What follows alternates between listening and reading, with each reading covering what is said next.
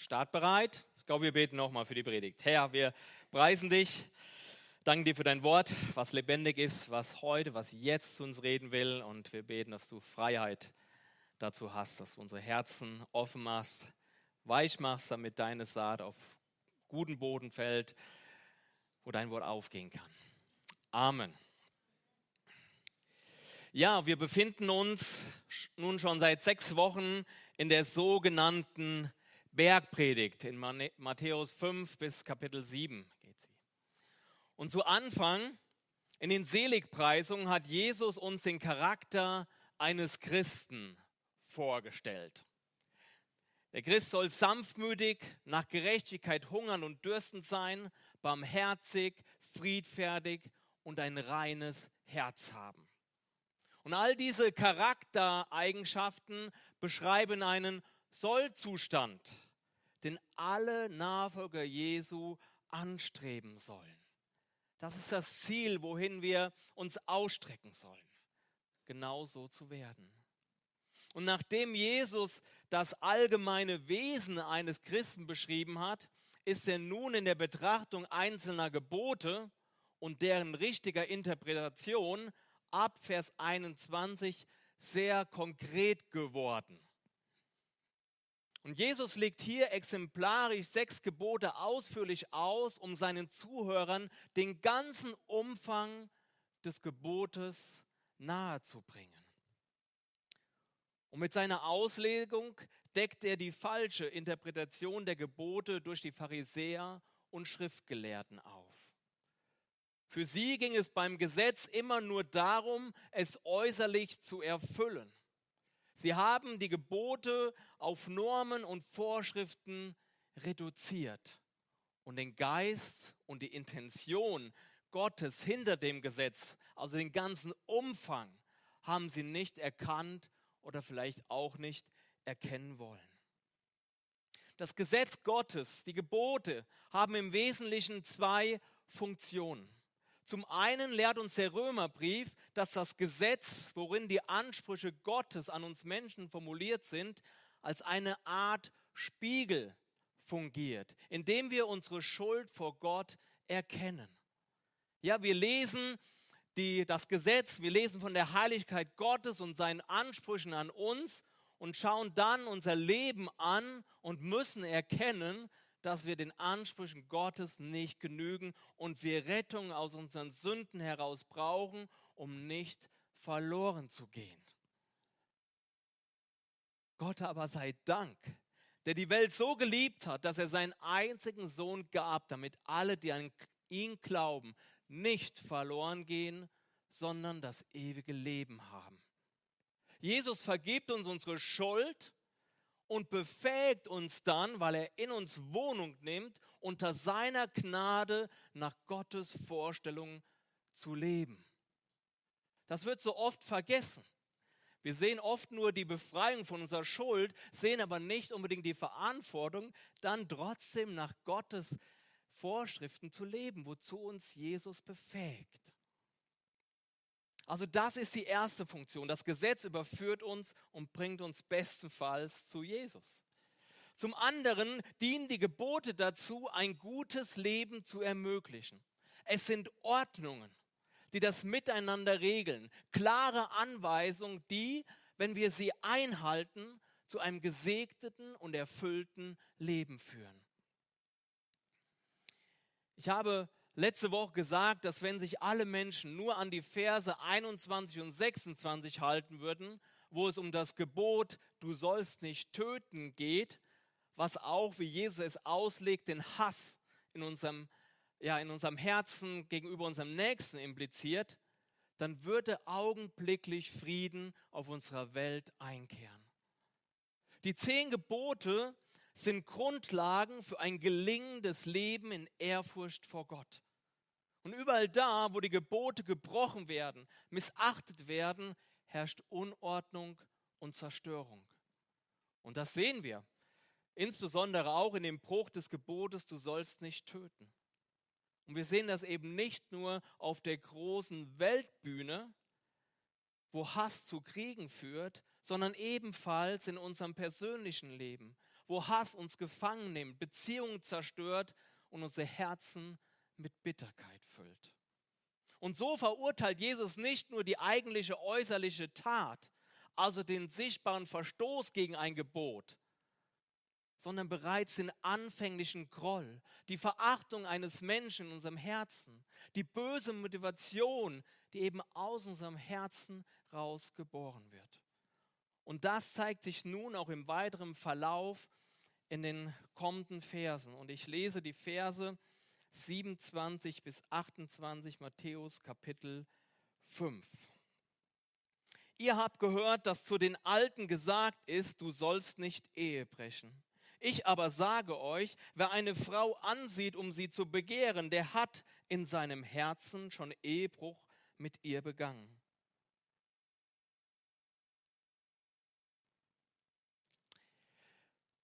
Natürlich sagten die Lehrer der damaligen Zeit, dass Ehebruch selbst falsch sei.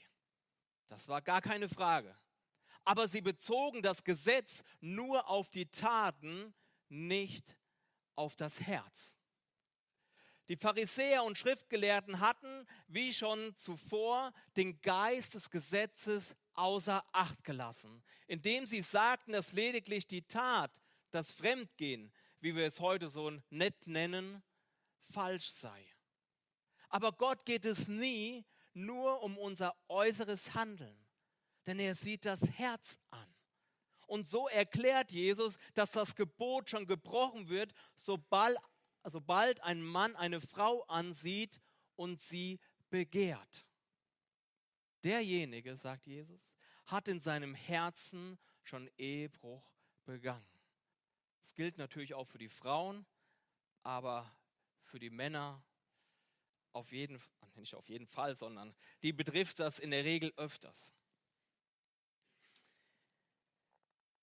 Es ist in der ganzen Sache jedoch wichtig zu verstehen, dass Jesus nicht sagt, dass der Akt des Ehebruchs und der Ehebruch im Herzen dasselbe sind. Der tatsächliche Ehebruch ist natürlich viel schlimmer als der Ehebruch im Herzen.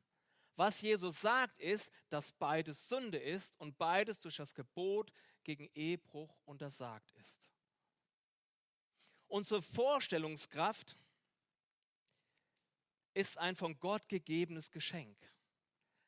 Aber sie wird da zum Problem, wo wir uns Dinge vorstellen, die nicht gut sind. Und besonders sexuelle Sünden beginnen in unseren Fantasien. Und daher verurteilt Jesus schon das Begehren in unserem Herzen. Die Bibel spricht von der Lust der Augen, die auf etwas blicken und es begehren. Und gerade in unserer heutigen Welt können wir es nicht verhindern, dass wir auf was blicken, was uns in Versuchung bringt.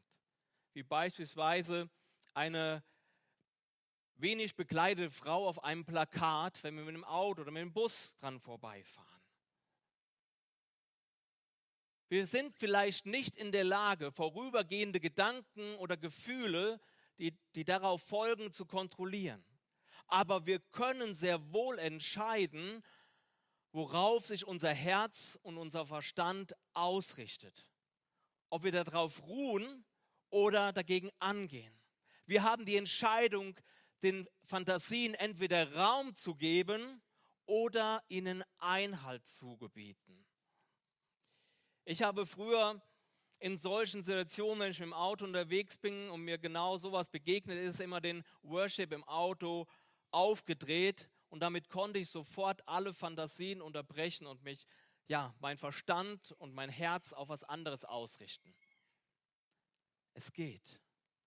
Es gibt ein Sprichwort, wo es heißt, du kannst nicht verhindern, dass Vögel über deinem Kopf fliegen, aber du musst nicht zulassen, dass sie ein Nest auf deinem Kopf bauen.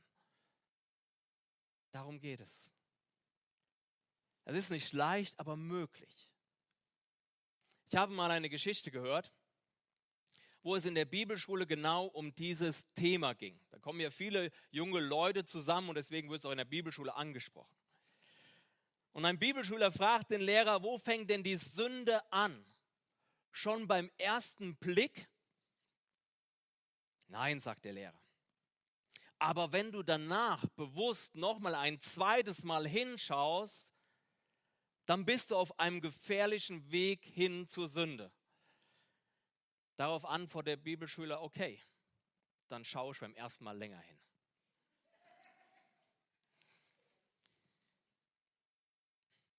Ich erzähle die Geschichte, zum einen, weil sie witzig ist. Nein, ich erzähle die Geschichte, weil es die falsche Herangehensweise an Gottes Gebote ist. Sie ist falsch. Wir wollen immer ausloten, was noch in Ordnung ist. Darum ging es diesem jungen Mann, oder? Er wollte ausloten, was ist denn noch in Ordnung. Aber seht ihr, darum geht es doch nicht. Das Ziel, das Jesus in unserem Leben hat, ist ein reines Herz. Ein reines Herz, was eine Frau ansieht und sie in all ihrer Schönheit als Geschöpf Gottes wertschätzt. Fertig und nichts weiter. Und das geht, wenn ich ein reines Herz habe. Das Problem ist doch nicht das Plakat oder die hübsche Frau, sondern mein unreines Herz, was sündhaft reagiert. Oder? Jesus sagt im Kapitel 15, Vers 19 in Matthäus, denn aus dem Herzen des Menschen kommen die bösen Gedanken und mit ihnen alle Arten von Mord, Ehebruch, sexueller Unmoral, Diebstahl, Falschaussagen und Verleumdung. Aus dem Herzen. Es ist nicht so sehr meine gelegentliche Tat. Es geht nicht so sehr darum, dass ich etwas tue, sondern was es mich tun lässt, was mich antreibt, es zu tun. Denn das ist die Ursache des Problems und die liegt in unserem Herzen, der Kommandozentrale all unseres Denkens und Handelns. Und da will Jesus dran. Ihr Lieben, deswegen ist der Heilige Geist nicht in unser Arm oder Fuß eingezogen, sondern in unser Herzen, weil er dort äh, reagieren, regieren möchte. Er will dort die Kontrolle übernehmen. Denn dort, dort passiert alles in unserem Herzen. In Hebräer 4,15 heißt es, denn wir haben nicht einen Hohepriester, also Jesus, der kein Mitleid haben könnte mit unserer Schwachheiten, mit unseren Schwachheiten, sondern ein, der in allem versucht worden ist, in ähnlicher Weise wie wir, doch ohne Sünde. Wenn Jesus der Versuchung widerstehen konnte, dann können wir durch seine Kraft, die in uns durch den Heiligen Geist lebendig ist, es auch schaffen. Wir können auch dorthin kommen. Und bis wir dahin kommen, ein reines Herz zu haben, hat er Mitgefühl mit unserer Schwachheit und schenkt uns Gnade um Gnade und nimmt uns an die Hand. Das Wichtige ist, dass wir uns auf den Weg begeben wir müssen wollen. Wobei das noch nicht mal ganz richtig ist, denn Jesus sagt ja, dass er das Wollen und das Vollbringen schenkt. Also müssen wir es eigentlich nur zulassen. Es zulassen. Sein wunderbares Werk uns ihm ähnlicher machen, ihm ähnlicher zu machen, nicht verhindern. Er will uns verändern. Er will uns das reine Herz schenken. Es ist die Frage, was wir wollen. Halten wir an anderen Dingen fest oder geben wir uns ihm ganz hin, damit er Freiheit hat, in unserem Leben zu wirken?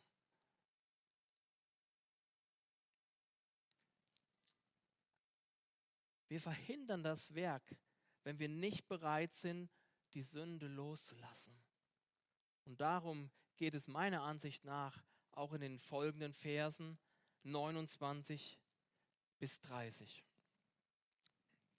Wenn, wir, wenn dir aber dein rechtes Auge ein Anstoß zur Sünde wird, so reiße es aus und wirf es von dir. Denn es ist besser für dich, dass ein, einer deiner Glieder verloren geht, als dass dein ganzer Leib in der Hölle geworfen wird, in die Hölle geworfen wird.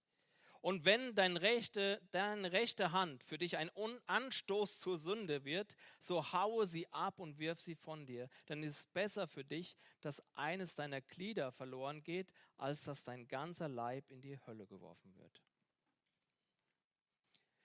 Sicherlich haben die meisten von euch diese Verse schon mal zuvor gelesen und sich gefragt, wie ist das einzuordnen? Wie sind diese Verse einzuordnen? Und ich glaube, ich habe noch nie so lange über zwei Verse nachgesinnt, über sie gebetet und gerungen und gelesen in Kommentaren wie über diese, ohne am Ende ein klares Verständnis bekommen zu haben, was ich heute weitergeben kann. Auch in den Kommentaren, es gibt ja viele, habe ich keine klaren Aussagen gefunden. Eher Erklärungsversuche. Und darüber hinaus bin ich auch nicht gekommen. Zuerst sei gesagt, dass Jesus sich hier einer Redewendung bedient. Er meint das mit dem Auge rausreißen und Hand abhauen nicht wörtlich. Was auch logisch ist, denn wenn man ein Auge rausreißt, in dem Fall das rechte, dann hat man ja noch ein zweites Auge. Und wenn man die rechte Hand abhaut, dann hat man ja noch eine linke. Und auf diese Weise wird kein Mensch Herr über seine Sünde, oder? Und wenn wir die Verse im Lichte dessen betrachten, was uns Jesus zuvor gesagt hat, worüber wir die ganze Zeit reden, dann wissen wir ja, dass unser Herz das eigentliche Problem ist und nicht das Auge, was das ausführende Organ ist am Ende. Ich denke, das, was Jesus hier in diesen Versen zum Ausdruck bringt, ist, wie furchtbar die Sünde ist und wie unvereinbar sie mit dem heiligen Gott ist. Und das bedeutet, ganz egal wie wertvoll und wichtig uns eine Sache ist, wenn sie uns davon abhält, Jesus nachzufolgen, in Heiligkeit zu leben, wenn sie uns zum Strauchen bringt oder uns gefangen nimmt, dann müssen wir sie loswerden, sie wegwerfen, anstatt in der Sünde zu bleiben. Ich muss bereit sein, Sachen in meinem Leben sterben zu lassen, um Jesus gehorsam nachfolgen zu können. Aus der Medizin wissen wir, dass es manchmal notwendig ist, ein krankes Körperteil zu amputieren, um den Rest des Körpers gesund zu halten. Das heißt, wir dürfen Sünde in unserem Leben nicht einfach akzeptieren. Wir müssen sie bekämpfen. Und Jesus ist es ja, der mit und für uns kämpft und indem wir den Sieg haben über die Sünde. Wenn wir die Sünde nicht bekämpfen, dann wird sie uns einnehmen. Wir können sie nicht im Schach halten oder sie beherrschen, so wie das kranke Körperteil abgenommen werden muss, damit der ganze Körper erhalten bleibt.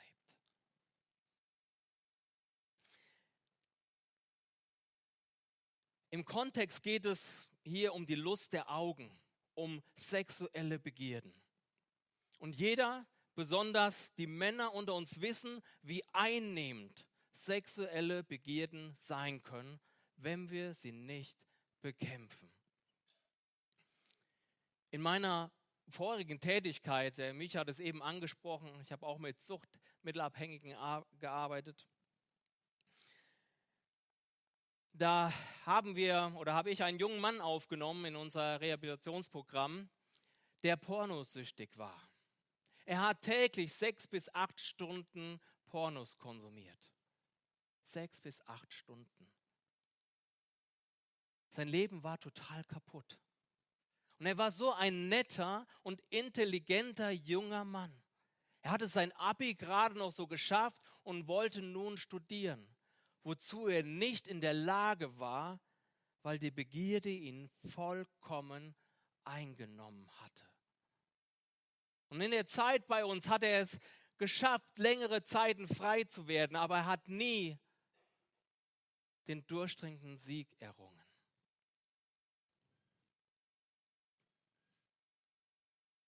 ein halbes Jahr nachdem er unsere Einrichtung verlassen hat. Und da war er schon hier in Münster. Da habe ich die Nachricht bekommen, dass er sich das Leben genommen hat. Es hat ihn so kaputt gemacht, dass ihn das in den Selbstmord getrieben hat. Sünde wirkt zerstörerisch. Und deshalb mahnt uns Jesus, ihr keinen Raum zu geben.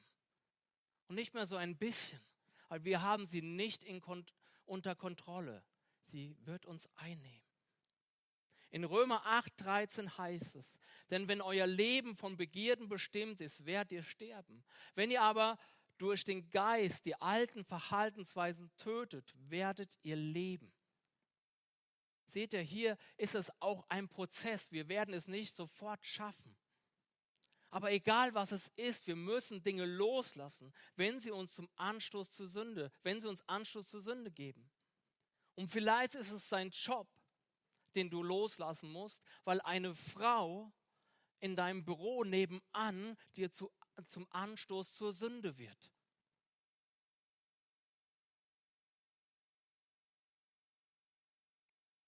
Römer 13, 14 sagt, zieht vielmehr den Herrn Jesus Christus an und tut nichts mehr von dem, was eure Begierden erweckt. Wir müssen das eine tun und das andere lassen.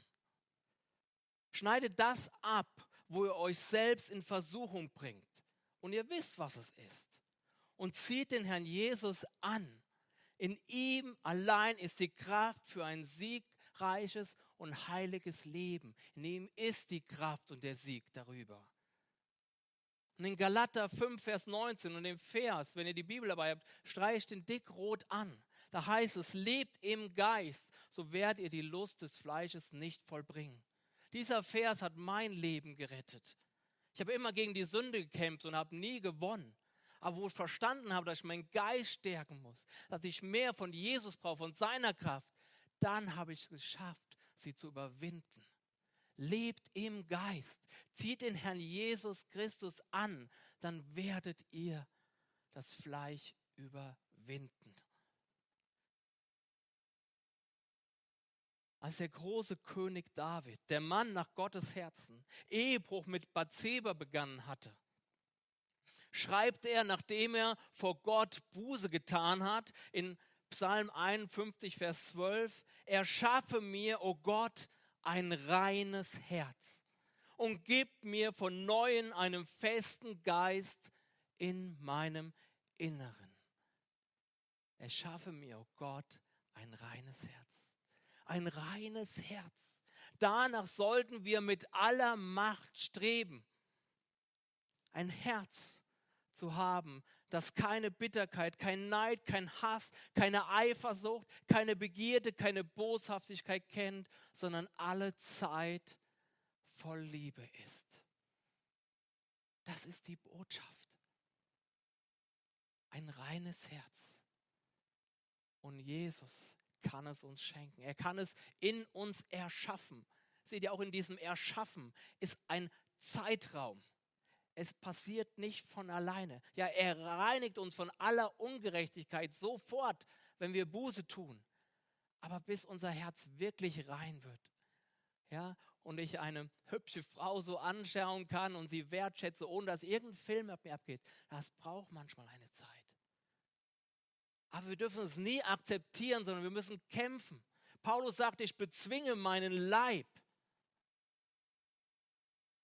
Wir singen so oft über den Sieg, den wir in Jesus haben. Und den haben wir. Aber wir reden so wenig über den Kampf, der vor dem Sieg kommt. Und dazu müssen wir bereit sein. Und es geht um dich und es geht um mich, um ein reines Herz, um ein Leben in Fülle und in Heiligkeit vor Gott. Es ist alles wert, dafür uns einzusetzen. Amen. Die Verse 31 und 32, wo es um das Thema Scheidung und Wiederheirat geht, nehmen wir mit in Kapitel 19, wo sich Jesus sehr ausführlich über die Thematik äußert. Zur Info. Ich möchte noch beten. Herr, ich danke dir. Ich danke dir, Herr, dass du gekommen bist, um uns zu erretten. Herr, wir wissen alle, dass wir deinen Ansprüchen nicht genügen. Und wir danken dir, dass du gekommen bist, dein Leben gegeben hast und uns frei gemacht hast. Und es ist so viel Dreck in unserem Herzen, in unseren Gedanken. Und ich danke dir, dass du uns davon befreit hast. Dank dir, Herr. Und ich danke dir, dass du uns nicht nur befreit hast, sondern dass du in unser Herz eingezogen bist und uns dazu befähigst, in ein Leben, in Anbetung, in Heiligkeit zu dir zu leben.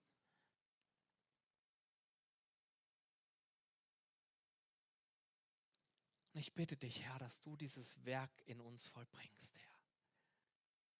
Herr, dass wir es zulassen. Wir haben gehört, Herr, dass, dass du das Wollen und das Vollbringen schenkst. Und wir wissen, jeder hat dieses Wollen.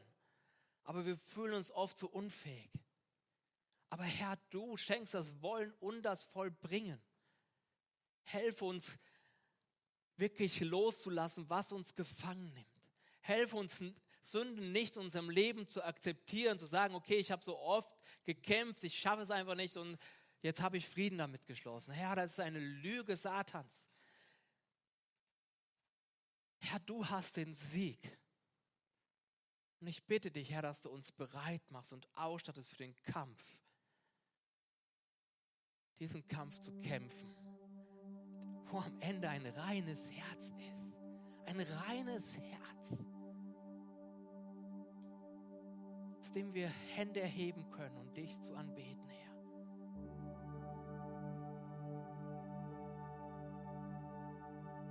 Sünde macht eine kurze Zeit Spaß und dann nimmt sie uns gefangen.